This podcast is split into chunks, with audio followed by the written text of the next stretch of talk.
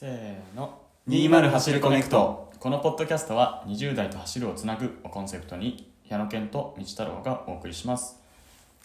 今日は2023年10月10日、えっと、私矢野県の自宅からお送りします。はいということで今回もですね、えー、日本撮りと日本撮り。いうところで、えーエピソード12と13を撮っていくとはい。いうところなんですが、えー話題は、えーまず1本目がですね、えー私道太郎が、えー週末に出場した、えーレイクベア100の、えー100マイルレースですね。レースですね。についてお送りをします、はい。はいちょっと恒例のレース後ちょっと滑舌悪い問題が 意識していっていきます。はい。いつもレース後の収録にしたらいつも終わった後になんかすごい後悔してなんかもっといろいろ喋りたかったのにっていうのが結構あるんで今日しっかり話してもらえたら。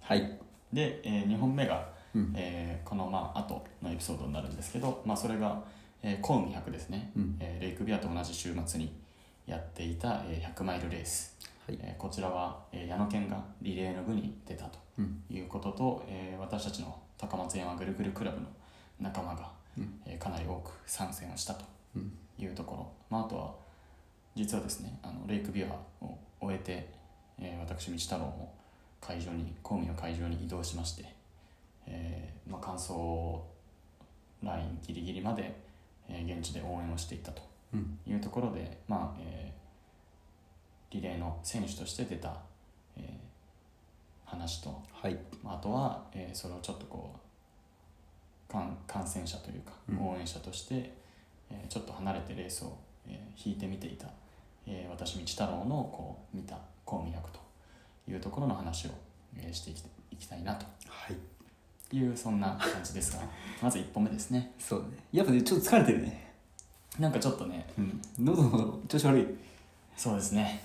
ちょっと風邪気味がねあのなかなか完全には回復とは言ってない感じですが、うん。はい。でまあじゃあ1本目というところで、はい。レイクベア100の話をしていきたいんですがね。いろいろね矢野健が下調べをしてきてくれた。まあ、下調べというか、はい。まあなんかあれだよね。レイクビアといえばなんか去年正志さんとかサクさんが出てたイメージがすごい強くて。はい。そうですね。我々の仲間の正志さん、そうだね。でなんか特になんか正志さんは本当に良かったっていう話をしててなんかあの大会また出たいって言ってたのがすごいずっと言ってるのがやっぱこのレイクビアっていうのがすごい印象的だったかな、実際私もそのポッドキャストを聞いて、うん。あ来年レイクベア100出てみようっていうふうに思ったので、なかなかにハードだと。うん。コースも厳しいし、制限時間が52時間ということなんですけど、まあ、要はそれぐらいかかるような レースっていうまあそういう過酷なレースなんだけど、うん。めちゃめちゃ絶賛したその知り合いがいたとうんいうところでまあ出てみたいなと。うんで実際ですね、うん。あの今回で3回目のまだ若い大会だと思うんですけど、かなり人気が上がってきていて、うん今回も定員300名に対して、うん。えっとまあ、パフォーマンスインデックスとかそういうその戦績とか、うん。かなりこうレベルをもとに絞り込んだ上でさらに抽選もしたとうんいうぐらい厳しさとそれを上回る魅力があるうん。というそんなレースの話をしていけたら そうそもそもなんかあれだよね、エントリーもこうクリック合戦とかうん。抽選っていうもともとわけじゃなくて、はい。なんかいろいろ気持ちを送ったりするんでしょ？そうそうそう。あのエ エッセイ。エッセイを。はい。なぜあなたはこう LAKE BIWA 100に出たいのかみたいな、いうこととか。うん。あとはまあ戦績ですよね、うん。自分のパフォーマンスインデックスとか、直近でどういうレースに出てるみたいなことを書いて、うんじゃあ、えーいついつまでにこう選考結果をお伝えしますはいはというそんな形。いなるほどね。そうだよね。パフォーマンスインデックスっていうそのトレランの大会とかを出るとこう順位とかによってその自分のなんだ戦戦歴とかがポイント化されるんまだよね、あ、ある意味戦闘力とかうん。こう自分の偏差値トレラン偏差値みたいなのが、まあうん。出るわけですよと。うんでねあの実際こううん出場するってなってエントリーリストが公開されると、うんうん。そのパフォーマンスインデックス順に上から番号が振られていくんで、まあ、要は自分よりこう上の人がどれぐらいいて、うん。まあ、自分の立ち位置がどれぐらいかっていうことが、まあ、よくわかると。まあね同じレースに出てるわけじゃないから、まあ、そこはあくまで数値上の話だけど、そのまあ大会とかで上位に入るとそのパフォーマンスインデックスっていうのが高くなってっうん、ていう話だよね。そうですなんかでも面白いよね。こうゼッケンナンバー今回道太郎100番だっそうです。たけど。非常にわかりやすくて、ね。はい。探しやすかったよ、うん、で受付の、うん。あのお母さんあうん。の、地元の地元、まあ、大会運営してるうんうん。方とかにも「100番縁起のいい数値ねやんか」みたいな感じで、ね。ね。なんかでも珍しくねこんなこうパフォーマンスインデックス順に背番あの番号ゼッケンがもらえるなんて、俺はあんまレイクビア以外知らないんだけどあったりするのかな？たまに聞くけど、うん。なんかあんまり多いパターンではないよね、うん。やっぱり名前順でそうとか、ね申し込み順でみたいな、うんうん。いう方が多いかなとは思うので、うんうん。まあ、それも一つこうね途中一緒に走るメンバーのはいはいはい。ゼッケン番号とかこうちらっと見て、あこの人自分より格上の人だなとか あこの人は自分よりそのうんパフォーマンスインデックス上はひ下下だけどうん。めちゃめちゃ余裕あるじゃんこの人みたいあな。あなるほどねそう。まあ実際、うん。まあ、レースどれぐらい出てるかその、うんうん。数として出てるかとかにも影響をやっぱ受けるので、うん明らかにやっぱ番号よりも力があるなっていう人もいたし、うんなるほどね。まあ、逆にちょっとまあ今回はあんまり調子があんまなかったのかなはいはい。みたいな、こうちょっと上位の人も近くにいたりとか、っていうのはすごい面白いそういう楽しみ方もできるレースですね、でもなんか本当面白いよね道太郎より強いと思われるやつが前に99人いるっていう。そうなんですよ。でその99人をね。そうですそうです。なかなか面白いいかに下克上できるかみたいなね、まあ、ちょっとそういうワクワク感もレース前ありましたね、うんうん。はい、ね。なんかもともと今回第3回目で、うん、まあ、関西の方だからあんまりこっちから出場してる選手もまあでも結構いたけどそんなにあんまり情報としては分かんなかったけど去年あの第2回に、えー正志さんが出た時は、うん。やっぱり、えー関東のから来てる人はかなり少なかったって言ってたけど、今回はやっぱり地元関西圏の人が多いとはいえ、うん。割とこう34人に1人、うん。あの一緒に走ってる人に話聞くと、うん。あ自分関東ですよみたいな人が結構いたので、うんうん。全体で言うとどれぐらいだったかわかんないけど割と多分そのさっき言った人気が上がってきてるっていうのと、うんうんえー同じような形でこう関東からも行きたいっていう人が、まあ、どんどん増えてるのかなとは、うんそうなんだね。そんなことは感じました、なんかまあはい。インスタとか見てたら、あの久江さんとか LDA の優香さんとかがはいはい。こうサポートとか行ってうん。てシェアしてくれてたから、ああ見たら元気に走ってんなとか、あちょっと疲れ気味だなみたいなちょいちょい分かってたけど、で計測システムはうん。いぶきっていう、うん。あの自分で持ってうんずっとだからいる場所が分かる。っねあれすごいいいよね。ていうのはあって多分見てる側も、あどこにいるんだとか、うんうん。なんかなかなか動かないけどちょっとこう調子悪いのかなとか。ね。そういうのはすごいこう見る側の楽しさも含めてあったんじゃないかなっていうのは。なるほどね。思いますね。なんかね結構いろいろこうエントリーのこう仕組みとかうん。なんかこうなかなか日本の他の大会でないようなものがあるっていうところで矢野健がなんか結構興味津々に調べてくれてたけど どんなものが気になりました？え？あなんだろうね。こう概要とか見てると俺は初めて聞いたんだけどリファウンドポリシーみたいなのがあって、うんうん。まあ、結構大会とかはもう特に100マイルとかになると、まあ、そんなに安くないエントリー費を払って出場っていうことになるんだけど、うん。こう例えばまあね。だいぶ先半年先とかの大会とかにエントリーして仕事とかで都合がどうしてもつかなくなった場合みたいなたまに聞いたりするけど、うんうん。このレイクビアは例えばこう3ヶ月前にうん。もしキャンセルすればこの80%返しますよとか、はいはい。まあ、いわゆるキャンセル規定みたいなものがあると、うん。すごいよね、うん。だから3ヶ月前2ヶ月前うん。1ヶ月前ってあって、まあその近づくにつれ、まあ、だんだん返金額は少なくなってくるけど、うんうん。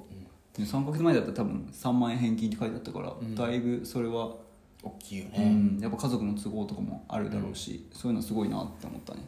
それはね多分あの、まあ、大会のレースディレクターが丹羽さんっていう、うんあのサロモンのサポートを受けてる、うん。で結構世界を転戦していて、うんうん。えー世界的なレースでも上位に入るようなうん。方がレースディレクターされてるんだけど、うん。まあ、その方がすごいこう言ってるのは選手ファーストの大会にしたいってことをすごい言っていて、えーあ、そこが多分そういうそのキャンセル規定みたいなうん。ところにも現れてるんだうね、ん。すごいよね、ねあとはリベンジエントリーとか。そうさっきミシタロと話してて、まあ、今後すごい人気になっていくんじゃないかなっていうミシタロが話してて、うんうん。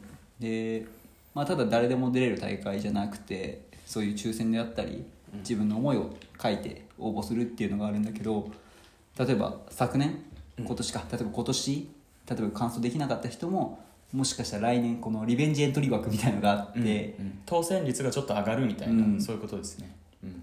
なんか結構いろいろ見せたら、まあ、去年はこの区間でダメだったけどこう、それをかいなんだ乗り越えるためにこういう努力をしてきたみたいなのを書いてうんると、そういうエントリーできるチャンスがあるみたいな感じなのかなっていうのを見てて思ったんだけどそういうの本当に目標にもなるしじゃあ自分が今回ダメだったけどじゃあ1年後またチャレンジしようみたいなそういう気持ちを持てるのはすごいいいなっていううん。うのをん。うん。見てて思ったね。うん。うん。うん。本当にその大会のファンをこうんう作るようなこう仕組みというか、うん。まあ、逆に言うとこう愛される大会を作るための、うん。こうまあ、丹羽さん自身も選手としてやってるからこその、こう目線でのそういう目線でのこういろんな仕掛けがあるっていうのは、うん。こうレースっていうその戦う競技としてだけじゃなくて、大会作りレース作りみたいな意味でもすごい、はいはい。なんか面白い大会だうんよね。うんね。うんうん。実際にでもやっぱりこうコースファイルとか見てると、まあ、100マイルで169キロかな。で累積が1万500そうです。かなり厳しいですよ、あサイの国と同じぐらいじゃない？サイの国と同じぐらいだね、うん。そうだね。ん。プロファイル上は。うんなんか俺あんま分かってなかったけど今年は結構寒かった。寒かったです。そうだね。結構ミシャロ着込んでたからはい、こうただサイの国の時はさめちゃくちゃ暑くてさ、うんうん。服脱いで走ってたみたいなこと言ってたの。を急にふと思い出してただ今回結構レインとかもすごい着込んでたから今回結構寒かったのかなっていう、そうですね、うん、なんかそういうところ聞けたらなって。いい意味で、うん。やっぱ季節がすごい変わったんだなっていうところは一つある。うん。で、えーやっぱりこう走ってて蒸し暑くてみたいなことは全然なくて、うん。そういう意味での走りやすさがあり、うんうん。一方であの序盤の、えー鈴鹿山脈とかをうんうん。通過する、まあ、最初のはいはい。エリアがあるんですけど、うん。やっぱりこう稜線とかに出るとかなり冷たい風が吹いていて、あの体なんだろうこれを言うとあれだけど、うん。走れてたりして、うん体温がしっかり上がってる、うんこうパフォーマンスのいい状態だったら多分気にならないけど、うん。ちょっとこう弱ってたりとか、思うようにこうペースを上げられてないみたいな時は、かなりこう体にこう寒さがこううん染みてくるような吹きつける冷たさはありましたね風に、な結構そう鈴鹿の方とかうん。平の方とかは結構累積が標高がそもそもあんま高くないから、うん。夏場とか本当にしんどいぐらいの暑さだと思うけどまあ確かに稜線とかは寒そうだねこの時期になってくると。だんだん秋っぽくなってきて。そうそうそう、っん。ていうのはありましたね、うんうん。じゃあここぐらいからちょっと、まあ、レース展開とかの話をより踏み込んでしていけたらなと思うんですが、今回、えーそもそも、うん。えっと、一緒に出た仲間うんうん。が選手4人と1人サポーターっていううん形でいて1人はその厚木大学の藤君っうん。ていう人と、うん。えーあとサクさうん。ん桜井さんですね。あのひげがトレードマークの人で 結構そのトレイル大会にもよく出てるので、うん割とこうそのひげで印象に残ってる人とかはいるかもなサクさんはだって俺の2週間前の上昇とかも応援に来てくれたし。そうね。ん。まあ、本当にその自分が出るっていうのもそうだし、そういう上昇とかの応援に行くとかもそうだけど、うん。まあ、トレイルランニングがすごい好きなそうだね大大好きな人なんだなっていうのがすごい伝わってくるうようなん。方と、うん。あとは、えー、黙々 TRC っていうところの、えー所属しつつ今仙台に住んでいる武田さんっていう、うんうん。まあ、武ちゃん武ちゃんって仲間から呼ばれてるような方と、うん。あとは、えーサポートに久江さんですね、うん。あのトレラン界の有名イラストレーター。の ね久石さんね。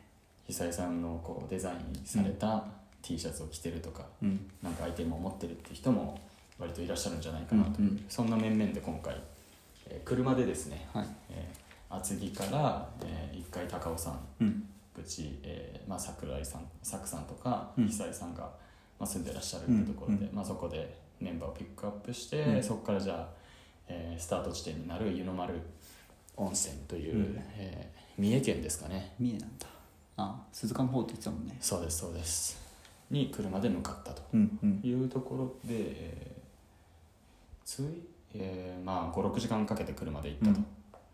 いうところで、実は今回あのサクさんとかうん。久江さんとか、まあ、武田さんはそもそも初対面だったのもあるし、あんまりこうもともとは、まあ、面識がないような、うん。ちゃんと喋ったことないような方々と遠征ご一緒したんですけど、やっぱね車で遠征って長い間時間の中でいろんな話をするから、うんそうだねすごいこう面白くてすごいこう変にこう緊張せずに リラックスしてはいはい。レースの会場までこうん。う行けたっていうのは一つ楽しかった思い出のうんうん一つですね。どんなこと話してた？のどんなこと？ね。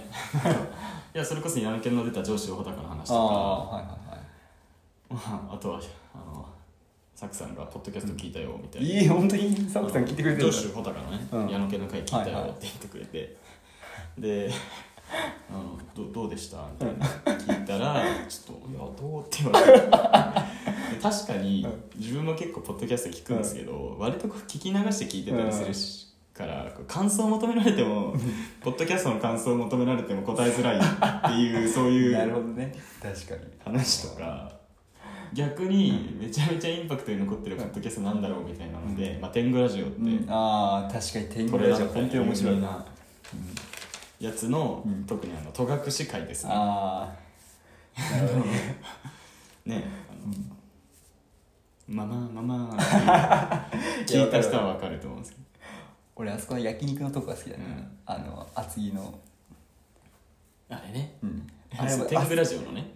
あそこだけ戸何回も隠会は全然違う 確かにね、うん。でもそういうなんかインパクトのある話とか特徴的な話があるとうん。覚えてると、ででっていう話をしてたら、うん。サクさんが「あそういえばあの上昇穂高のその、うん。ポッドキャスト208走るコネクトのやつで、うん。覚えてるのはあったわ」って言って、うん。あの矢野健がガチャさんからもらった言葉のあ話、あはい。フレーズがあったじゃないですか、あのー、なんだっけ痛みは一瞬誇りは一生っていう。そうそうそうそう。うん。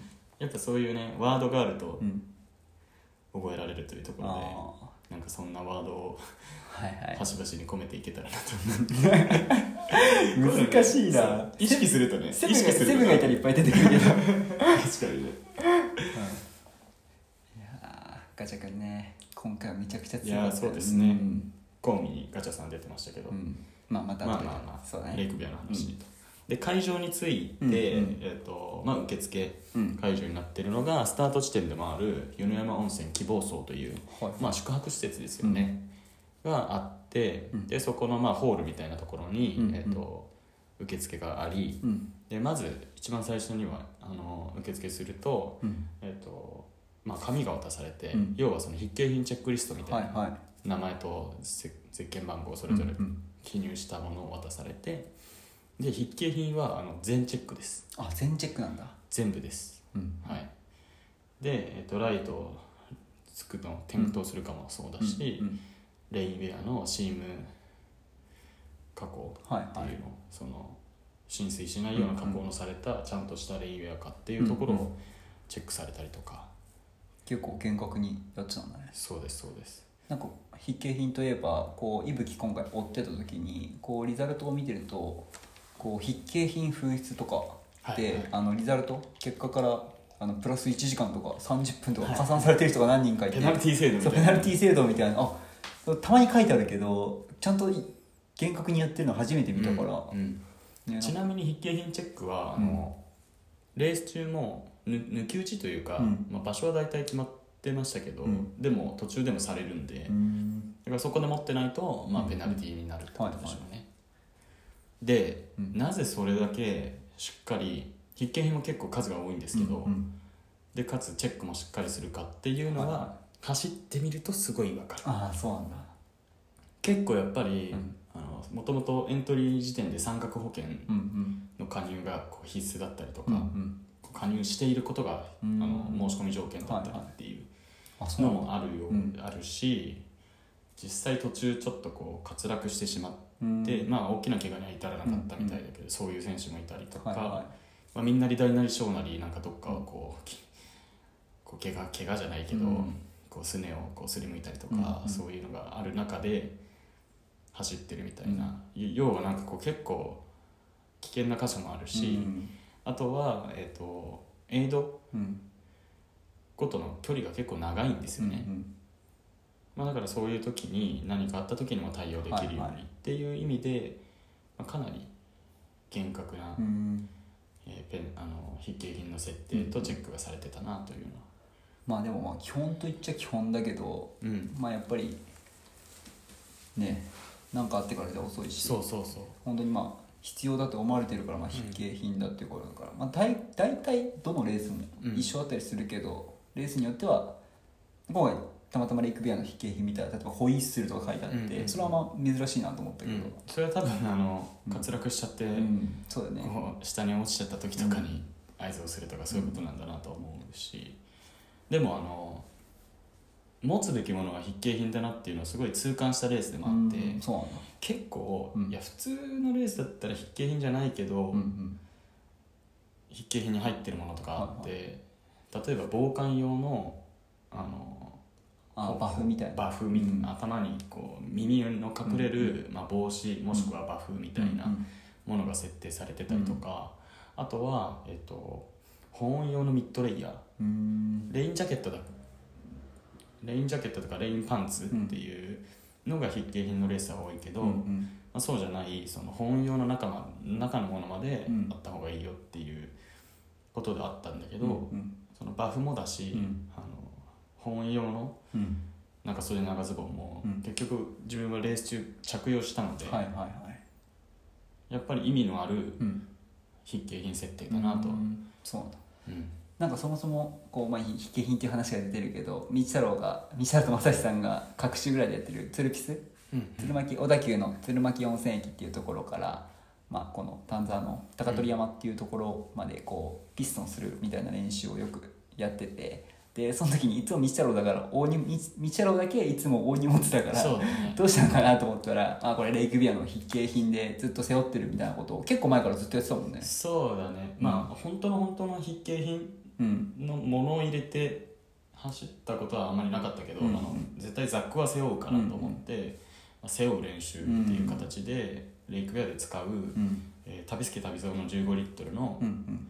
ザックっていうのは割とこう背負ってでいつものツルピスはみんなこう、まあ、手ぶらというか、うん。うんウエストバンドに水分とか入れたぐらいでうん。走れるぐらいの、うん。まあ、いつもの慣れ親しんだコースって感じなんだけど、うん。そこにわざわざこういろいろ荷物を背負っていったりっていう、そういう準備はしてて、うん。まあ、いや極論でもあの結論あのもうなんだろうその安心感というか、この背負ってこれぐらいの走りができる、うん上りでどれぐらいのこう負荷がかかるっていうのも体に馴染んでたから、うんまあ、その準備をある意味しててよかったなっていうのは、ね、なんかそのイメージがしっかり準備してるんだなっていうのがすごい思った。かいやー。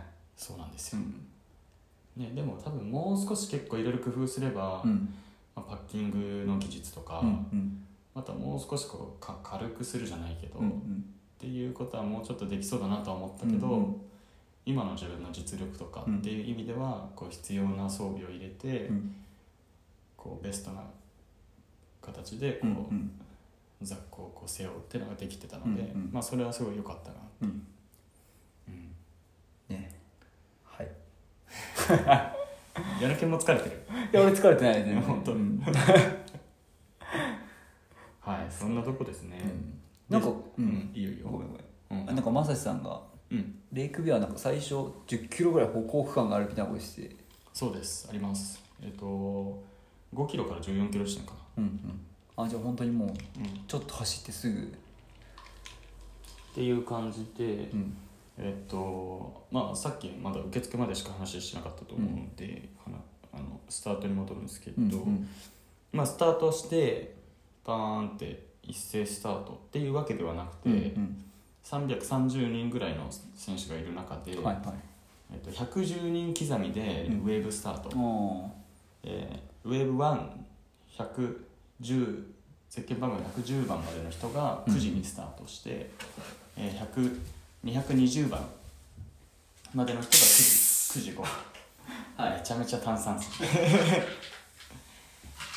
ていうのと、えー9時10分に330番までの残りの選手がスタートをするはいはい。というそんな、まあ、設定になっていたのでなんかこうよくあるトレイルのレースみたいにうん。こう最初なんかこう渋滞にならないようにペース上げなきゃいけないみたいなことはなくて、割とこう快適に行けてましたと。で最初まあい最初からいきなり上りではあるけど、うん。そこの部分でもともと知り合いだった西山真一さん、ああのペヤンペヤングさんとかとうんうんよく練習している、そうだね。直前でねあのぐるぐるクラブも来てくれたね。高松山も。うんうんうん。っていう方とかとおしゃべりをしながら、うん上りの区間はまあまあ長いから無理せず行こうと。うん。でお互いなんかニックネームで「なんて呼ばれてるんですか?」みたいな。うん。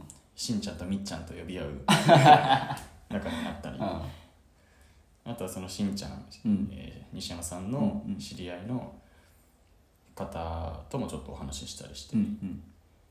ていうそんな感じで、まあ、リラックスした状態で最初の5キロ入って、はいはい。で歩行区間入りうんますと、でそこぐらいであの歩行区間でありあのポールも使っちゃいけない区間だから、うん割ともともとはポール持って走ってる人が多かったけど、はいはい。それをこうた畳み出す人たちが出てきて、でまあ歩行区間だからそんなバンバンは走れないけど、っうん。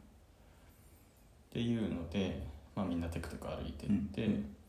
でそこら辺でですねあの有名な松山裕太さんゆうたさんお祭り男う感ん。のある裕太さんが、まあ、だいぶ多分前半抑えてて。はいはで途中その歩行区間の松山裕太トレインができたらし。い 裕太さんを先頭にいうん。後ろ30人ぐらいゾロゾロいるみたいな。いう感じがあり、うん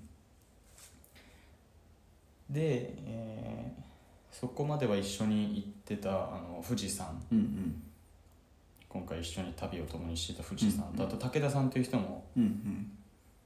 一緒にいてうん。結構最初はまああんまり心細くなく、うんうん。まあ、歩行区間だしうん。結構人もいるし、うん。落ち着いていこうというそんな感じ。トトレイルの1 0キロって言ったら結構かかりそうだけどね。でもね、うん。あのもともとそんな走れないような区間なんで、うん。すごいロスしたっていう感じじゃないですね、うん。どうせ歩かなきゃいけない区間だったなはいみたいな、でちょこちょこまあ下りも出てくるから、うん。そこで逆に結構急な下りだから、うん。そこで歩かなきゃいけないその、なんかなんだろうその傾斜に身を任せて走っちゃった方がむしろ足の負担ないだろうなみたいなぐらいのところを歩かされるのはちょっときつかったけど。そう。あーはい。だから頑張って走らないよううに、ん。足のこうブレーキ効かせながらうん。下るのはそういう意味ではそこが辛かったかもしれない。うんなんか後ろの人とかなんかえなんかちょっとえ走ってねみたいな なんかペース同じでもやっぱちょっと走った方が多分楽なんだけど、はいはい。なんかちょっとあれあれなんかちょっとあの人ステップ踏んでるみたいなちょっとそういうモヤモヤ途中ありつつ。俺もそういうの感じたことある。いやまあ確かにペースは抑えてるから別に走ってないですと言われたらそうだけどなんかうーんって思いながら。なんかもやもやもやするよまあねそれは。まあまあまあうん。まあまあね。まあでもそんなこんなでうん行くんですけど、うん。あの前半のその最初のエイドまでが2 7キロなんですけど、うん。獲得要項が2800アップなんですよ。うん。やばいね。やばいんですよ。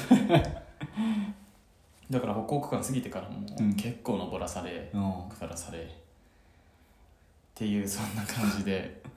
で最初のエイドに着いたのが、うん。えー6時間ちょいとか、うんうんやばくないですか？だいぶやばいね27キロで6時間ちょいって。うん。だって今年のその出たサイの国なんて最初のノース一周、えー、5 2 3キロ走った時点で7時間とかだったんで、うんそれ とあんま変わらない距離であ変わらない時間で2 7キロしか進んでないっていう。さサイの国も早いな一周。うん。まあまあまあででもここで一個感動したのが、まあ、ようやく現れた第一エイド安楽峠のエイドってうんいううんところでボラの人たちがめちゃめちゃ優しい。もまずまあ飲み物置いてあるじゃないですか、うんうん。あでこの大会一つ特徴的なのは、うん。あの大塚製薬がうん。スポンサーに入っているので、はい。あのエイドステーションには全部ポカリはいはアミノバリュー、ん。ボディメンテ飲み物完備。いめちゃくちゃいいね。だとジェルもうんジェルっていうかあのゼリー飲料みたいなものも、カロリーメイトのもの、うん。えーポカリのうん。ゼリーみたいなやつ、うん。ボディメンテのゼリー、うん。まあ、あとその固形のカロリーメイトも全部完備されてる。っていう、へえまあ、それ自体もそうなんですけど、まあ、人がとにかくうん。エイドに着いたら「ボトル何入れますか?」って言って、ー。全部入れてくれるっていう。へえすごいね自分で入れる式じゃなくて、へえなんかあの 100, 100とか聞いてると海外のレースとかは結構や入れてくれるっていう話は聞くけど。で何かさせなんか何か一つでも二つでもうん。私に何かをさせてぐらいの、うん。そういうこう自分から来てくれるぐらいのホスピタリティっていうのがあって、うんそこで感動してたら、うん。ちょっと遅れて一緒に、あの遠征してた武田さん武ちゃんが降りてきて「うんうん。やばいよザック壊れちゃった」って言って、ええザックの片側がちょっとちぎれちゃってて、はいはどうしようみたいな、うん。ちょっとここでリタイアかなみたいなことを言ってて、まあでもどうにか直せないかなみたいな、いうん。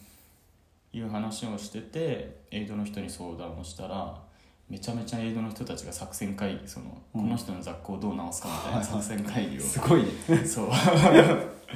うん。してくれてでなんか針金とかそのテープとかでうまく補修して、ええ結局武田さんはあのその後ちゃんとゴールしてるあそうなんだ。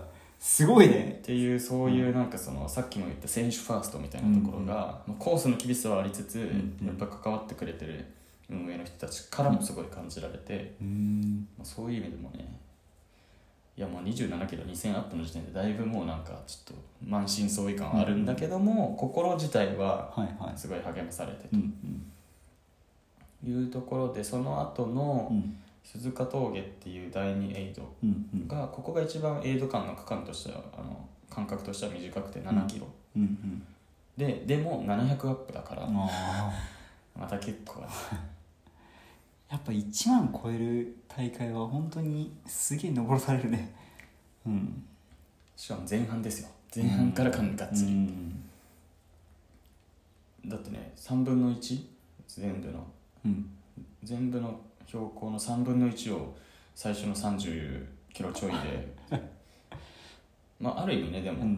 結構は上り消化できてよかったわみたいな気持ちもありつつ、うん。結構でもそういう大会の方が多いじゃん、うん。最初に持ってきて。うんですね。でただ、うん。自分が一番嫌だった区間はそこからで、うんうん。34キロから47キロ。はいはい。第3エイドの与野公園っていうのが、まあ、最初のボラあのデポバッグうん。があるエイドなんだけど、うん。そこまでの区間がうん。もう本当に嫌でした、なんでかっていうと、うん。まあ、そもそもあのもうその時点で暗いわけですよ、うん。スタートが9時で、えー安楽峠で6時間ちょいかかってて、はいはい。で鈴鹿峠で、えー1時間半とか2時間とかっうんうん。てなるともうその時点でうん8時足すあ9時足す8時間でうん。17時間。うん。まあもうこの時期だとだんだん暗くなってくるような。はいはい。そんな時間帯なのでまあまあ暗いと。っていうのと急上り急下りが延々延々続く。はいはい。で足元が非常に悪いと。であのこの最初の47キロまでがいわゆる鈴鹿山脈っていうエリアなんですけど、うん。特徴はですねあの学校とかのグラウンドのうん。なんかこうちょっと硬くて、はい。その上に砂がうん。なんか乗っかってるようはない。ものあるじゃないですか、あれスライディングしたら血だらけになるタイプの。そうそうそうそう。あのサッカー部の砂をすごい気をつけるみたいな。はいってい。うやつが、えーシャドウ20%のそういう路面みたいな、おおなるほどね結構滑りそうな感じ。そう。ん。だから上りも嫌なんだけど、ん。下りも結構嫌で。うーん。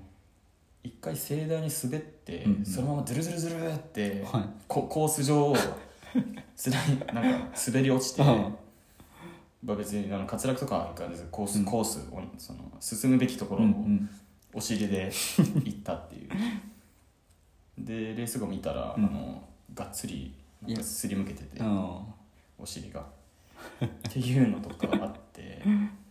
でまあでももうそっから夜だし、上りも下りもきついんでもうほぼ走るっていうよりはまあ頑張って歩く。っはい。はていうので、まあ、そこもあんまりこう飛ばせる区間じゃないかいら、うんまあ自然とパックみたいなうんうん。感じになって、えー10人最終的には10人ぐらいの塊で進んでたのかうな、んでその区間であの水高水曜高俺のあの相沢さんとかとも一緒になったりして。でまあどうにかこうにか。与野公園っていうところに着いたのが8時過ぎかな。はいはい。8時過ぎ。あれ何時スタートなんだっけ？9時。9だ時か。からももう11時間か。う11時間ですよ、うん。最初の3分の1まだいかないあたりで。い ややばいね。ーって。い うでこの大会のそのよりすごいなんだろうおおもてなし的なところですごいのは、えっと息吹うん。を各選手が持ってるんで要はエイドに誰が近づいてきてるかって見れるんでうすよね、んだからデポバッグつついた時には、うんあデポバッグじゃないや。そのエイド、うん。第3エイドのデポバッグを受け取れる与野公園っていうところに着いた時には、もうあの用意してデポバッグを用意してくれてて、いうん。やただただあの与野公園に関してはうん。なんか多分俺のが近づいてきたことは多分見落とされてたっぽくて 何番って言われて100番ですって言ったら、あれ？100, 100番みたいな感じになってちょっと奥に取りに行くっていう。あれ？なんかそんなの前前もなかったっけ？いやわかんない。違うぞ西原じゃないか誰？うん。ごめんごめん。まあまあちょっとそういうなんかおいおいっていううんちょっとずずっこけ感はありつつも、はいででも基本的にはそういう感じにスムーズに渡してくれるっていうのがあって、うんうんで第3エイドその与野公園に着いたら、うん。えっ、と与野公園に着いたらですね、レースディレクターの丹羽さんがいて、はいはい。ですごいなんかいろいろこう選手のこと気にかけてうん。鼓舞してくれた。鼓舞してくれるのもそうだし、で、まあ、そこでも江戸の人たちが優しくて、うんうんで、えー、とサポートの久井さんとかも待っててくれうて。て、んそうですよね。でまあ俺はあのサポーター申請をししてなかったから、うん直接何かをしてもらうってことはできなかったけど、うんまあ、本来は名前書いあの事前にうん。サポートをしてくれる人がいますかみたいなアンケートが取られて、うん。名前さえ申請してれば、うん。あの自由にサポートして OK だったんで。あそう決まってるんだ。そうそうそうこの人はこの人しかサポートしちゃいけないみたいな。そうそうそう。あそうなんだへえまあでも久井さん名前書いていいよって言ってくれてたから、まあ俺が書かなかっただけなんだけど、うんうん。まあでもまあね応援してくれてる人がいるだけで嬉しいっていう、うんうん。へえあそう本当にしっかりしてるんだね。そうそう。あと、えっと、うん。47キロ地点で、うん。あのレース中の筆記品チェックありました、ん。でそれはね、えっと、偶数番号の選手が筆記品チェックの対象になるみたいな。るほどね。いうので「携帯電話ありますか?」とか、うんうん。何々持ってますか?」みたいなのを一通り受けてうん。やりましたと、はいはあとねそのところに、いうん。えっと、そのエイドにあの順平さん？カメラマンの。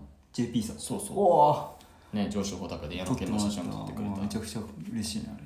俺のサイの国の写真を撮ってくれたうん。順平さんがいて、で、まあ、ちょっとお話ししてはいはい。サイの国で写真撮ってもらったものですんみたいな話とかもして、でまあそこであともう一つ感動したのは、うん。そこまでの道で途中ウィンドシェルをなくしてしまって、うん。でもまあウィンドシェル自体は筆形じゃないから、うん。いやもうちょっと取りに戻るのはもういや、うん、まあ、うん、と思って、うん。誰かが拾ってくれないかなっていうちょっと淡い期待をしたまま進ん。じゃったんですけど、そしたらちょうど与野公園でトイレに行ったら「うん。あれ?」って言われて、うんさっき途中一緒に走ってた水野さんですよね」うん言って、この背中に黄色いって言ってくれて、はい。もしかして僕のウィンドシェルも？そうですそうですみたいな。そのまま出してくださいみたいな。のでウィンドシェルが戻ってくるっていうそういうこともあり確かに見せたら全身黄色マンだったから分かりやすかったね。そうなんです、うん黄色いあの山道のうん。UL シャツを着てたんですけど、それをですねちょっと風がない区間で暑いなと思って、うん。あのウエストバンドにうん。こう引っ掛けてたつもりが落ちてしまったマントにしないと。そうだね。聞いたちゃんと。いや秀樹さんだね。まあそんなこんなで、まあ、エイドは割とまあそこで、うん。まあ、ちょっとこう心温まるうん。こともあったりして、じゃあさて残りの3分の2ちょいうん。行くぞというところで出て、うん。そこから先がだいぶ、えー、28キロ次が28キロある75キロ地点なんですけど、うんうん。えエイドの？期間えん？エイドの期間が2 8キロあるってそうそうそう。やばいね。そうそうそう。でうん。でもアップが 800m だから、うん。ほそこまでの区間に比べるうんうと、ん。たら、まあ、走れる感じ、うんうん。で実際ロードも多くて、うんでここから飛ばしていくぞって思ったんですが、結果的には、うん。えっと、与野公園通過時点で51位とかだったんですけど、うん次のエイド着いた時も51位だったんで、うん。あの思ったより飛ばせなかった。うん。なるほどね。で途中あのなんか逗子に住んでるっていう、どうやら TJAR も出たことがあるらしいええそうなの？方と一緒になったりとかあとは途中のその与野公園までの下りで、上り下りで一緒にいた方ともそこで再会したりとか、まあそこはまあなかなか思ったようにペース上がらなかったけど、はい。ちょっと励まし合いながらなんとかしのいだと、これもあれかな深夜の深夜だんだん深夜ですね、うんうん。で行ってたんですけど、28キロもある中で、なかなか終わらないっうん。ていう長さとうんだんだんなんかこう足がなくなってきて、うん。エイド75キロ地点の手前のうん。ところで2キロ手前で足が完全になんか、うん。あなくなったっていう感覚になってはいはいはい。登れなくな なんか登りもとぼとぼ登るみたいな、うん。でちょうどその区間が風がなんか冷たくて冷たくて、うんでもともと僕このレースの1週間前ぐらいに 若干ちょっとコロナみたいな症状になっていてようやくスタート前々日の水曜日に咳がちょ、まあなんとか収まったかなぐらいの感じだったんですけど、完全にその区間その73キロ地点ぐらいで、うん。あまた風邪ひいたわみたいな感じになって 咳出てくるわなんか喉がイガイガするわでだいぶ心がこう削られ ああまあうん初めてのリタイアもあるあるかもなみたいな。ネガティブスイッチが入ってた。のネガティブスイッチが入りまして、っていうリタイアを覚悟しつつ、うんよぎった言葉がですね、あの前の週に聞いたエスカレーターに乗るトレイルランナーでリュウジーさんがうんしんどくなったら自分にかける言葉っていううん。ので言っていた、好うん。きでやってんだろうっていうそれ俺も聞いたの。葉が頭をこううん。よぎりましてうん。もともとまあね体調を崩してしまったっていうのもまあ自分の管理不足っていうのはあるんですけど、まあそういうのもある中で、うん。まあ、なんとかこうにかレースのスタートラインに立つんだって決めたのも自分だし、うん。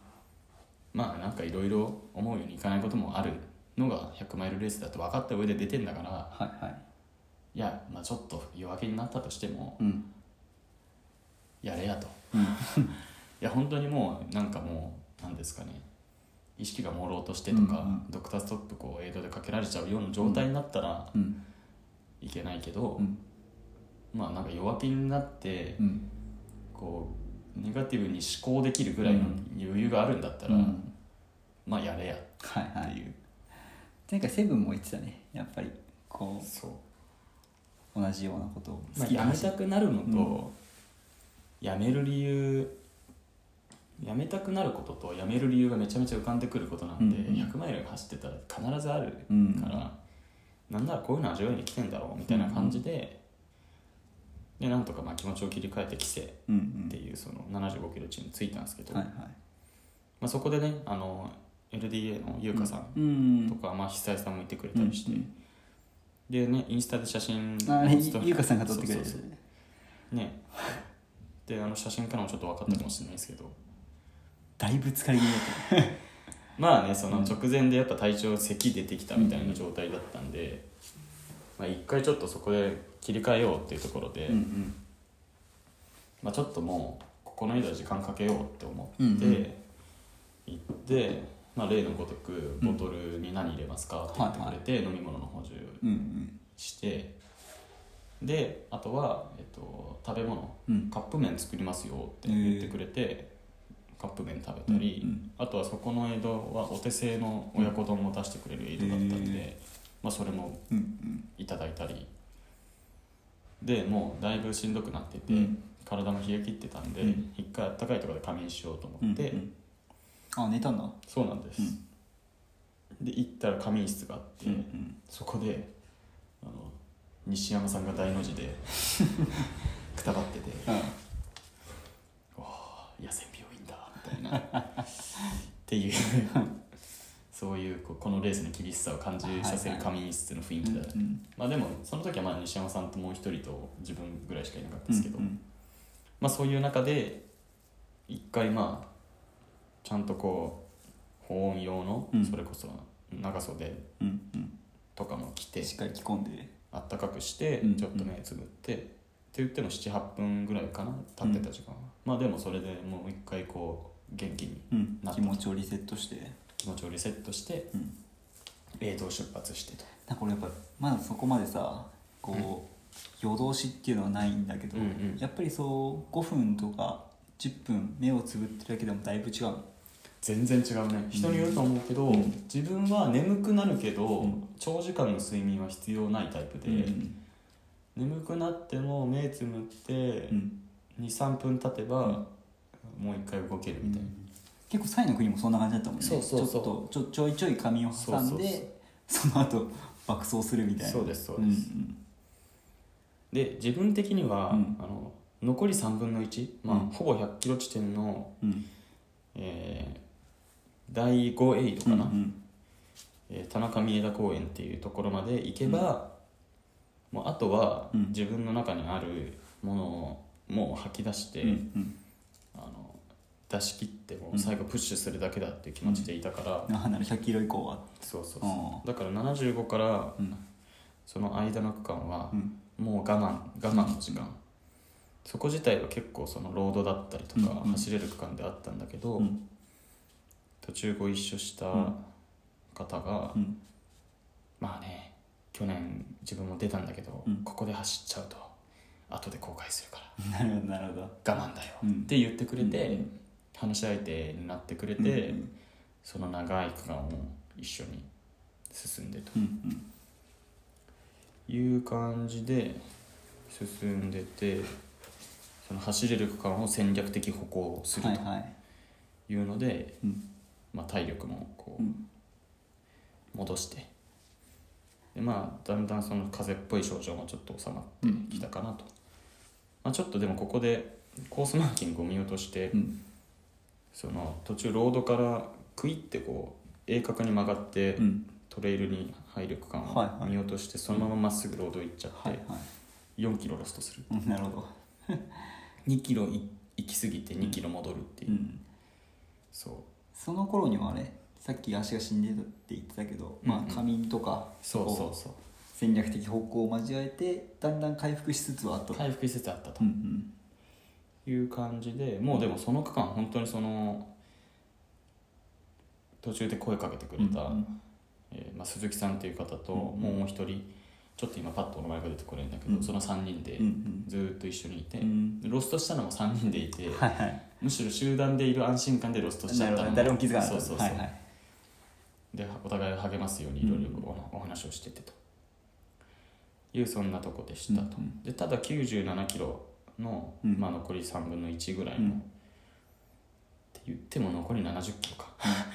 まだ3分の1以上全然あるっていうところなんですけど、その時点でようやく日も昇ってきて、うん。でエイドに着いたらなんとうん。かなり前に行っていたはずの藤君がうん。そこに座っていて、うん。で久井さんもいて。うん。なんか最初は聞ける感じじゃなかったんだけど、うん。一応なんか「え藤君は?」みたいな感じで言ったらあのどうもどうしてももう歩けないぐらい足が、の筋肉にダメージを受けてうん。リタイアをしていたと。うん。いう、まあだから本当に夜明けるまでの間でもいろんなことがあって選手みんながそれぞれに多分何かしらしんどいのがある。はいはい中で戦ってたんだなっていう。いうなるほど。そんな感じで。なんか今日あれですかね。なんか別にいつもよりあの元気がないわけじゃないけど ちょっとなんか落ち着いて喋りすぎですかね。意外に50分経っちゃって。確かに。まあでも最初序盤結構いろんなそうですね。話したから。でまあでもこっからは、うん。あの正直復活したっていう話なので、うん。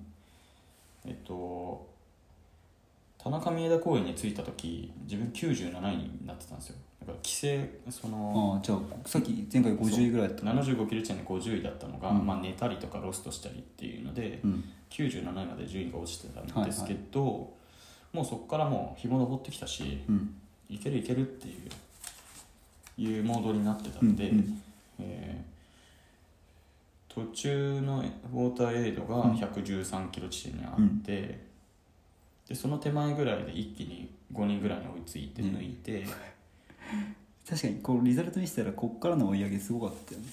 でかつそのウォーターエイドも、うん。結構人が何人かもそこでちょっとこう休んでるというかうん。長居してる感じだったんだけど、うん。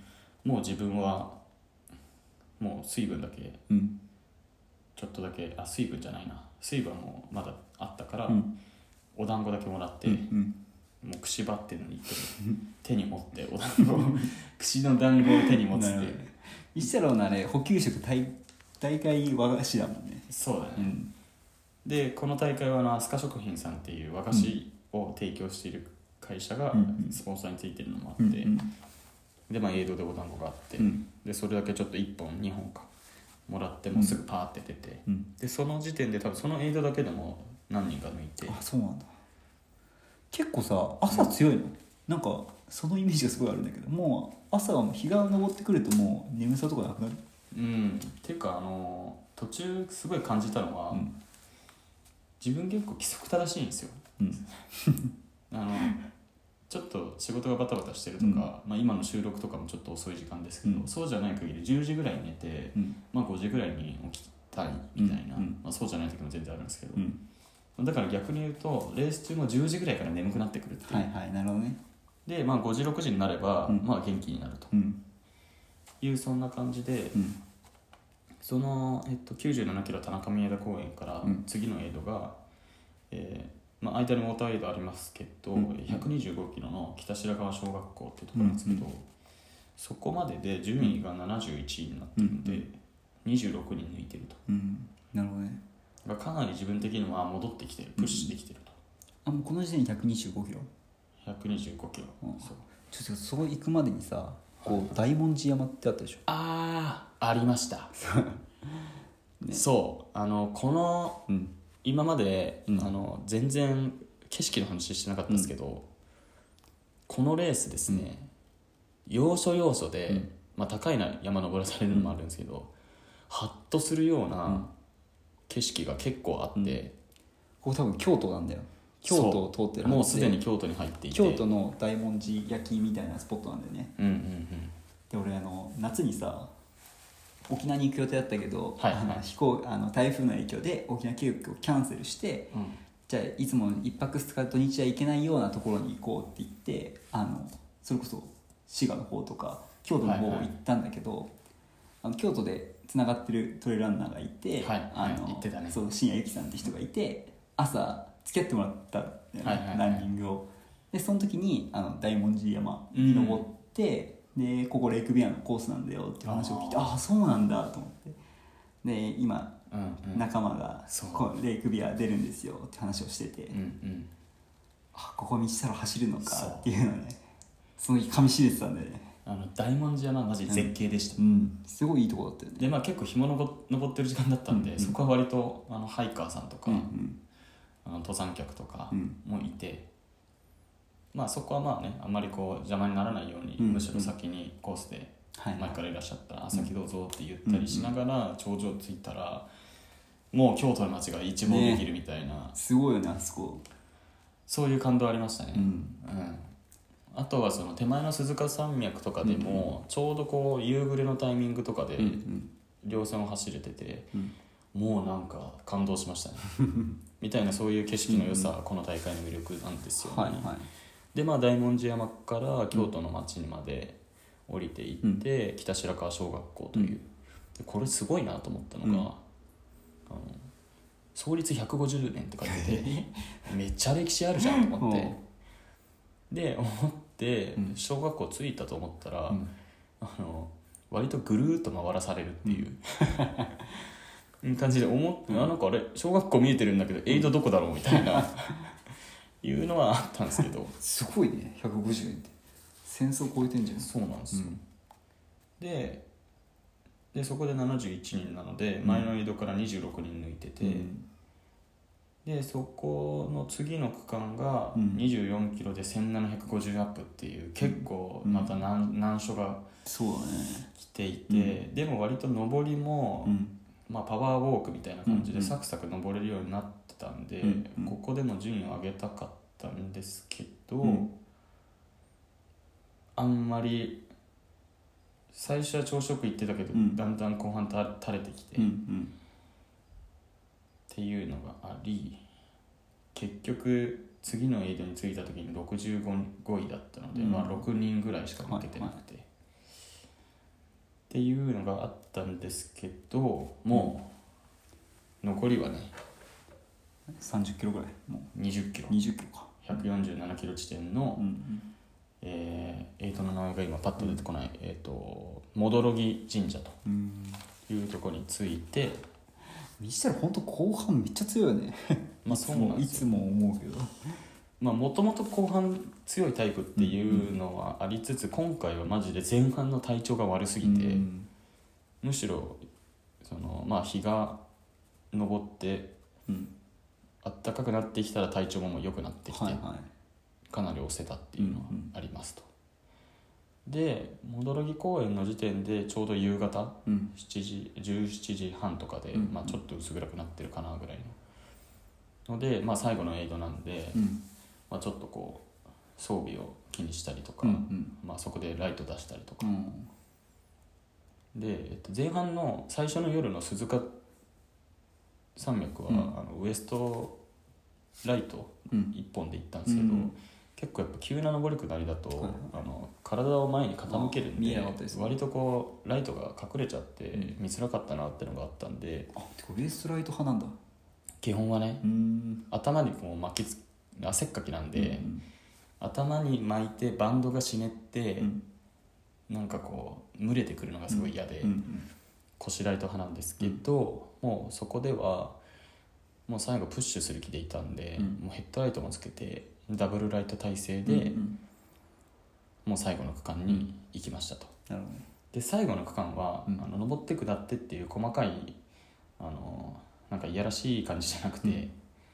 もうガツッと登る、うん。えー9キロ1100アップっあていうところだったんで、もうここはいつものホーム、ホームってほどうん。行けてはいないけど、うん。あの遠野岳だとあはいはい。神奈川にある、ん。あの地元の山の、えー7キロ1300アップうん。だと思えばバカをねバカ尾根だと思えば知ってると。うん。このきつさは知ってるし、大体のどれぐらいの所要時間かも分かると思って、結構膝に手ついてもうガンガンガンガン登って、その登りだけで多分十何人抜いてすごいね。うん。でうん。でも偽ピークがですね、うん。なんか3個ぐらいあって、はいはい。でようやく一番てっぺんの蓬莱山に着いうん。てってなったら本当にその琵琶湖畔うん。琵琶湖の周りの町がうんうん。もう夜景はい絶景という感じで、ああもうここまで来た。あとは下るだけだと、そう平はあそこすごいいいよね景色が。そうなんです、うん琵琶湖を見渡せて、はい、本当にね、うん。あのーまあ厳しいコースだからこそのうん感動の感動させてくれる絶景が要所要所にあって、うん。本当にこう厳しいけど気持ちよさもあるっていう、そういうレースだなっていうなんかもともとこうハイクした時からうん。ずっとこの平山脈すごい綺麗でずっと行ってみたかったんだけどなかなかこっちの方まで行く機会ってなかったんだけど、うん。一旦あれか1時間になっちゃう。そうなんです。というところでもうちょっとだけ喋ろうというところで、一旦中締めをします、はい。せーのコネクト。で、えっと、蓬莱山の、うん。まあ、ピークに出てうん。でピーク出たらですねなんかまあゲレンデの下りみたいな、うんうん気持ちいい下りが最初まあ下り、まあ、稜線をちょっと移動する感じかな、うん横移動しつつちょっと下っていくみたいな、うん。いう感じなんですけど爆風で。あそこ風受けやすそうだね。でもまあ絶景だったと。ん。いうのがあってもう最後下りだと。あとは下るだけだと、あと1 0キロぐらい下るかなみたいな感じだったんですけど、うん。まああのもともと途中走ってる時に、うん去年出ましたみたいな人も結構いて、はいはい。でその人がその人たちが最後の下りが、うん。あの下り始めの部分がもうガレガレではいはい。スピード上がんないよみたいなうん。ことを言ってて、うん。まあねでももう下りだからさうん。って思ってたんだけど、うん。マジで走りづらい下りで。これコースこれ見ると本当に？そう。で、うん。何があれって、うん。あの1100アップなんですけど、うん。1100ダウンなんですよ、はいはいはい。で、っていうそのしんどさ、うんうん。で路面は本当なんかでっかい石がゴロゴロしてるみたいな、こう最後の最後きついねそういうそうなんですよ。で逆に言うとでも、うん。結構そこでもう,、うん。もう走らずにもう歩いてうん。安全にゴールまで行こうみたいな人が多かったんで、うん。もうもうでも私としてはもうラスト出し切って終わろうと、うん。まあ、サイの国ほどじゃないけど、うん。もう出せるもの出して終わろうっていう感じだったんで、結構自分なりに走ってうんうん。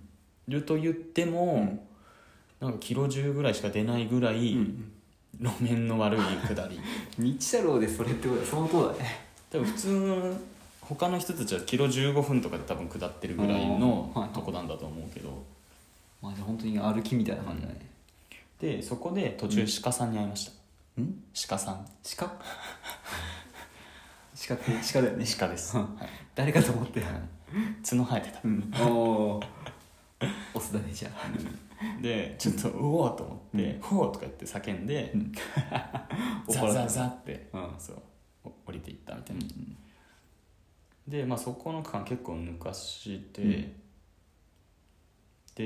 で最後のその5キロのガレガレ下りみたいな、うんところでもう一通り人抜ける人は全部抜いて、うん。ようやくロード出ました残り5キロですっていうところからはもう近くに多分人がいなかったんだろうね、でラスト5キロもうん。ロードはキロ4分とかあ4分半で行こうって決めてたんだけど、もうそこまでそこまででもうやっぱちょっと売り切れてて、もう出し切ってたんだあんまりうん。なんか走れずうん。やっぱこうこのコースの厳しさというか、なんかサイの国の時はマジでキロ4分ちょいとかで走ってたのに。やばいよねそれも。なんかでもこのレースやっぱいいとこやっぱ息吹だとこうどこにいるかっていうのはいはい。が正確に分かるから、であこれも道太郎ロードにやっと出たなみたいな。最後何？4キロ？5キロ？ぐらい。じゃあこう走って終わりだっていうのまでも終えてたから、うんうん。でだんだん順位もどんどん上げてってちょっとラストみたいなすごい盛り上がってたよ。うん。うん。ね実況というかあの、うん。グループでみんなうん。息吹を見てくれてた人たちは、みんなその最後の追い上げすごかすごいねとかすごかったねってすごい言ってくれて。で、うん。まあ、ラスト5キロなんですけど、うん。えー、2キロちょい走って、うん。えっと湖にぶち当たるうんうん。道、えー琵琶湖ですね、うんうん。でそこからもう琵琶湖沿いを走るって感じなんですけど、そこで唯一、まあ、かなりの、えーその時点でえー9時夜の9時前後かな。うんうん。さすがにもうだからあんまり応援の人とかいてなくて、うんうん。まあ距離もまだゴール地点まだあるっていうのもあるんだけど、でまあもう琵琶湖沿いに出て、うん。もうあとちょっとでエイドなエイドっていうかゴールなのかなと思ったら、うん。その応援の人に「あと3キロ」って言われて 思わず「マジ? 」ちょっとそこで結構心が折れてしまい、うん。あのなんか本当にあと1キロとかだったら、うん。もうもう本当にキロ4とかでうん。足ちぎれてもいいやぐらいで行こうかと思ったけどもうちょっと3キロペースを上げられる足はもうないと思って、もうキロ6ぐらいのジョグになり。ここまで170キロ走ってきたのにね。そうそうそう。ででもその、ようやくようやくうん。ゴールが近づいてきてと、で割とでもねその湖沿いでもう一本行くだけだろうと思いきや、うん。ちょこちょこうん。一本道だけで左に曲がったりとか、うん。なんか微妙にこう住宅街っぽいところに入って右と左があるみたいな、うん。いうところに出たりとか、うん。もうそこはずっと手元のえっとジオグラフィカでうんもうルート見ながら走るっていう感じあそんな感じだったんでだ。うん最後ねちょっとこう、うんここでしょうもないロストしたくないみたいな感じで、ね。で行って3キロのうん琵琶湖沿い行ったら、うん。ゴールが見えてきて、はいはい。で、うん。まあ、サポートしてくれてる久井さんとか、うん。藤君とか、うん。待ってくれてるかなと思ったら、最後自分があのペースをうん。上げすぎて、うん。それまでのペースからは想定、それまでのペースから想定されるゴールタイムをうん。上回る速さで行ってしまい、うん。知り合いは誰もいずと。なるほど。いうゴール地点だったんですけど、もうなんか感無量でしたうね、ん。うん。出してゴールテープ切ったら、うん。庭さんがわざわざバックルを首にかけてくれてと、うん。あれかっこいいねあれ。いやー嬉しいですよ、うん。あれは。バックルの大会は初？の大会初でした、ああれでも夜か10時とか。うんうん。9時前ぐらい。夜9時10時ぐらいか。でまあ着いて、うん。まあもうそんだけ走ってしたいことは何かって言ったら、うん。シャワーでうん。体を洗いたいっていうことと、うん。お布団で横になりたいっていううん。ことだったんでうん。もともとはあのその夜のうん。宿とか抑えてなかったんですけど、うん。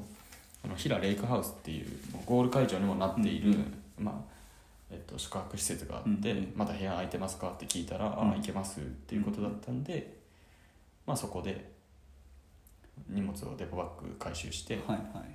そこに、えーチェックインというか、うん。まあ、行ってお風呂入ってうん。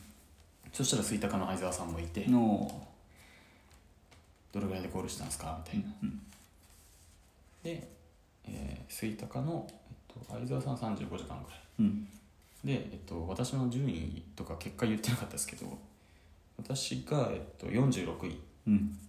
の、えー、36時間19分うん。っていう感じのゴールだったので、うん。まあそんな感じで。うん。まあえっと97の田中美だからは51人抜いたと。じゃあねよ40何だっけ？46 6位。位か。だから自分より上の人をパフォーマンスインデックス的にはね。54人ぐらい。53か。そうだね。うん。いやでもすごいよね普通に。制限時間がやっぱでも56時間だっけ？結構ある中で。52ね。52か。いや強いね。いやいやいやいや。まあ正直あの、うん。自分が思い描いた結果ではなかったし、うんうん。えっとまあやっぱりなんかこう思い通りにいかないなっていうのはありつつ、うんうやっぱりこう新しい自分とか、うんうん。こういう状況こういうシチュエーションが起こりうるんだっていう、うん新しさをやっぱ常にレースを与えてくれるなっていううんのはあって、うんもう途中からはもう起きること全てを楽しむって決めて、なんとかゴールまでたどうんり着いたと。で、まあ、シャワー浴びて、うん。えっといろいろ、まあ、荷物の整理をしてたら、えっと藤君とか、うんうん。また久江さんうんうん。が、まあ、ゴール地点に着いたよっていうところで、で向かって。うん。で合流してからは、えーその平レイクハウスっうん。ていうところで、えーカレーとかうん。ビールとかはいは一つ500円でいうん。販売してると。24時間営業でした、わあそうだった。その大会に合わせて。っていうところで、うんみんなで。うん。ご飯食べて。ご飯食べて。カレーがうますぎて2杯食べちゃいました、でビールもうますぎて2杯飲んじゃいました。マジで最後まで一応は元気でした。もう素晴らしいね。はい。なんかあとレイクビアあれだよね。なんかアフターパーティーみたいなのすごい楽しそうだしそなんかまさしさんも去年あれはすごい良かったっていうのを言ってたよね。もう最高ですそれはでそのゴールしたのが土曜日のうん。21時でうん。でいろいろこうみんなとご飯食べたりしてて、うん。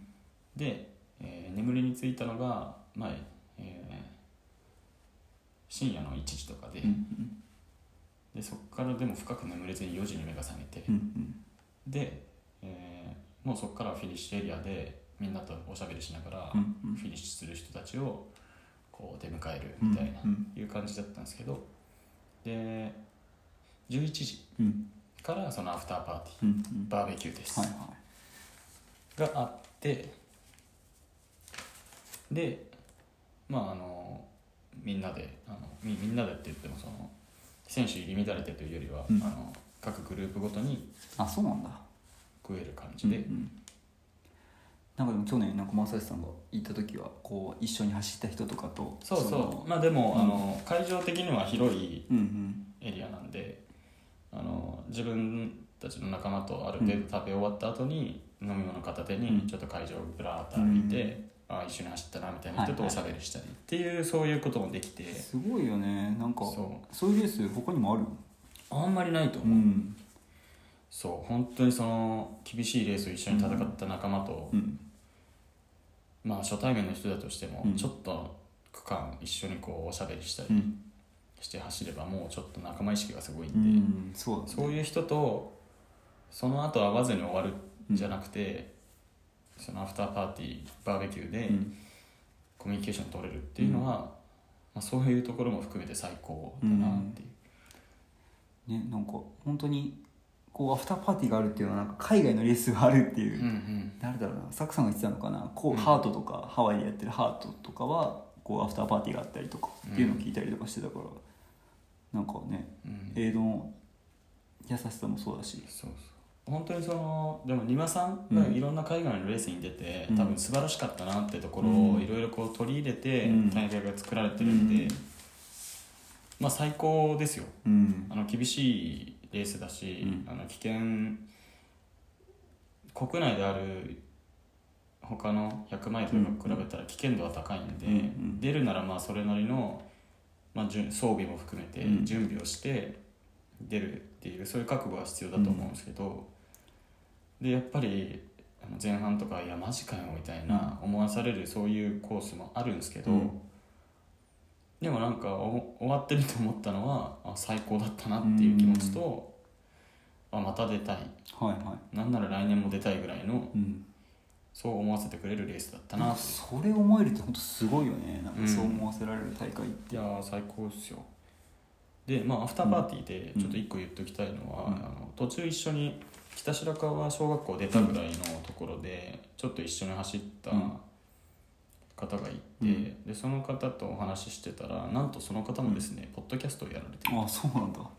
N3PUC っていう、うん。えっと、北陸地方でうんあの自分自主100マイルイベントみたいなのをやってるその大会運営してる方で青柳さんっていうんですけど、えー、あ大会運営までされてるそうんなんですよ。っていう方とのお話もできたりして、うん。ちなみにですね N3PUC さんは、うん。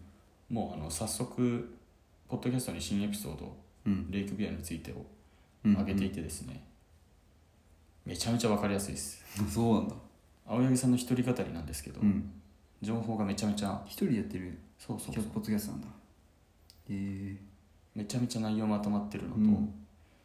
なので結構その「20走るコネクト」のレイクビア会はだいぶまあもう本当に道太郎の主観というか、っうん。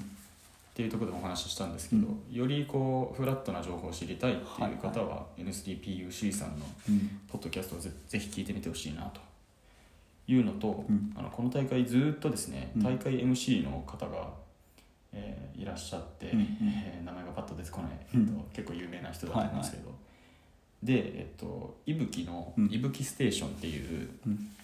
その GPS 端末のいぶきがうん。やってるポッドキャスト。えー、そんなんだ。にその MC の人が、うん。あのホストみたいな形で、ファシリテーターみたいな形で出てたりとか。結構レース中も続々新エピソードをうん。アップして、うん途中の区間の実況みたいなのをアップしてたへりとか。え。ですごいなっていうのは、その MC の方ご自身もランニングされる人なんですけど、途中トレイルに入って、うん。マイク持って、うん。へ選手に並走して、うん。今どんなえ感じですか、ー、そんなことあんの？すごいね、はい、なのであの、うん。いぶきいぶきステーションさんのポッドキャストもマジでそのレイクビアの雰囲気を知る上では最高にいいんで、ぜひ聞いてみてほしいなとでさっきから言ったその選手ファーストで三輪さんがこういう思いでみたいなことは全部あのいぶきステーションのあそうなんだね。三輪さんへのインタビューで仕込みました、はい。あなるほど。聞いてみます。はい。っていうところでですね、おそらくレイクビアは今後ますます人気が増していくだろうなというのと、うん。あの去年から今年の違いっていうところで言うと、初めてあの外国人ランナーの方々を受け入れたと。ああそうなんだ、まあコロナがねうん。緩和してっていうのもあると思うんですけど、で8カ国の人から来てで MC も、うん。あのメインの人は普通に日本語でやってるんですけど、うん。うん一応こう英語で喋れる人もサポートでうん。つけたみたいで、へえできる限りうん。英語でも情報発信をしてたりとか、っうん。ていうのはやっぱりせっかく来てくれた人に、うんうん。その国の言語だけで MC とかしてると、うんうん。まあ、やっぱちょっと寂しいし、うんでもそういう思いはすうん。できる限りさせないよううんに、うん外国語でのそういう実況とか MC みたいなのも今回取り入れたっていうので、すごいね。なんかこう毎年毎年何かこう、うん。アップデートして、うん。その選手ファーストっていうのをこう追求していくみたいな、うん。いうのは本当にそのだからますますん。人気も出るし、ますます素晴らしい大会になっていくんだろうなというのを、まあ、感じたそんなレイクビアでしたと。まあなんかこの去年の正志さんとか今道太郎が言ってたみたいにこうまた出てみたいっていうのが本当にす。すごいいいことだと思うしそれで口コミでどんどんあじゃあうん僕も出てみたい、私も出てみたいって言ってねどんどん広がっていく。まあでもそんな結構抽選だったりそもそも300人だったりそうなんですよ。ね。そうなんです。いろんな足切りがあるのかもしれないけど、ちょっとね倍率が上がっちゃうんで、うん。あんま言いたくないですけど 素晴らしい大会うんだということはやっぱ言わずにはおれないしうん。あの結構山岳系なんで、うん。やっぱなんか走走れるコースとか苦手だけど、うん。こう時間かけてでもうん。あの心折れずにゴールにはたどり着けるっていう自信のある人には、ぜひチャレンジしてみてほしいなっていう、そういう大会でした、うん。あと一つですね、はい。もう一個言うとうん。今回優勝したのは中谷さんっていう、うんあの丹波100とかレースディレクターもされてる方で,、うん。で3位にうん。西方さんっていう、おお西方さん。まあ、今年うん。のレイクビアの前も3週間前もあの新越出てたりとか、はいはい。で出るレース軒並みあの3位以内に入るみたいな、新越準優勝だったもんね。そうなんですよ、うん。やばい人が いるんですけど、うん。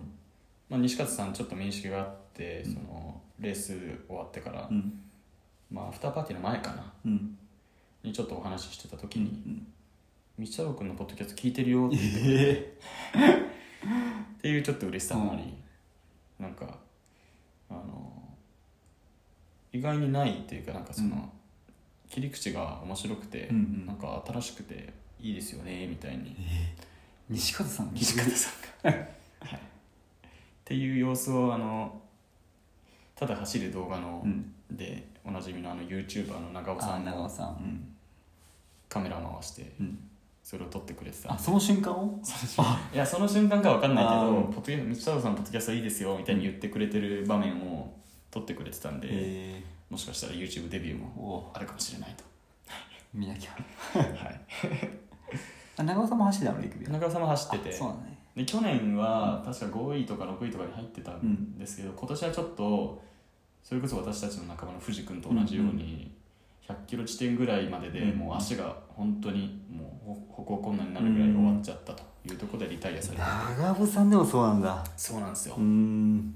で一つ言ってたのは、うん。去年はボールなしで出て、ううんまくこう下りも上り上りも下りも自分の体だけでバランス取っていってたけど、今年はポールを導入してみたら、やっぱちょっとこう体の姿勢とか体勢がうん。やっぱちょっと悪くなっちゃったのかなみたいな、いうのもあって、うん。よくあのなんかこう体にトラブルが出てうん。リタイアしちゃったと。いうところなんで、あのまあ、かなり山岳系ってことでポール使ってる選手も多かったですけど、個人的にはもう一回出るとしてもノーポールでいこうかなとは思いました、なんか難しいそのポールを使うことによってリズムが乱れるみたいな話はよく聞くけど、そんなトップランナーでもやっぱそういう状態になっちゃうんだね。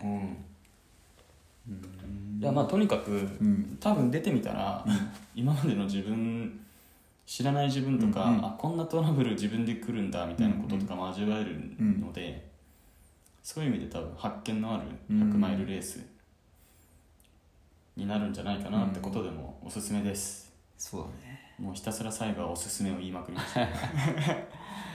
この3連休はねやっぱり大会シーズンだから。そうなんです、うんはい、というところでかなりトータルで80分ぐらい喋ってきてしまったんですが実は道太郎であり、あのトレラン会の週末はそれでは終わらずうん。レイクビアが終わってからもいろんな大会が行われてたと。そうね。いうことでこの後ですね。次に行こうか次に行こうかというところで、コウミの話をしていきたいんですがどうですかね？あの終電間に合うかなっていう感じなので ちょっと公開がいつこのまま撮るかわかんないですが、うん。また次のエピソードはコウミの話をしていきたいなと思います、はい。ではここで一旦締めましょう、うん。せーの。コネクト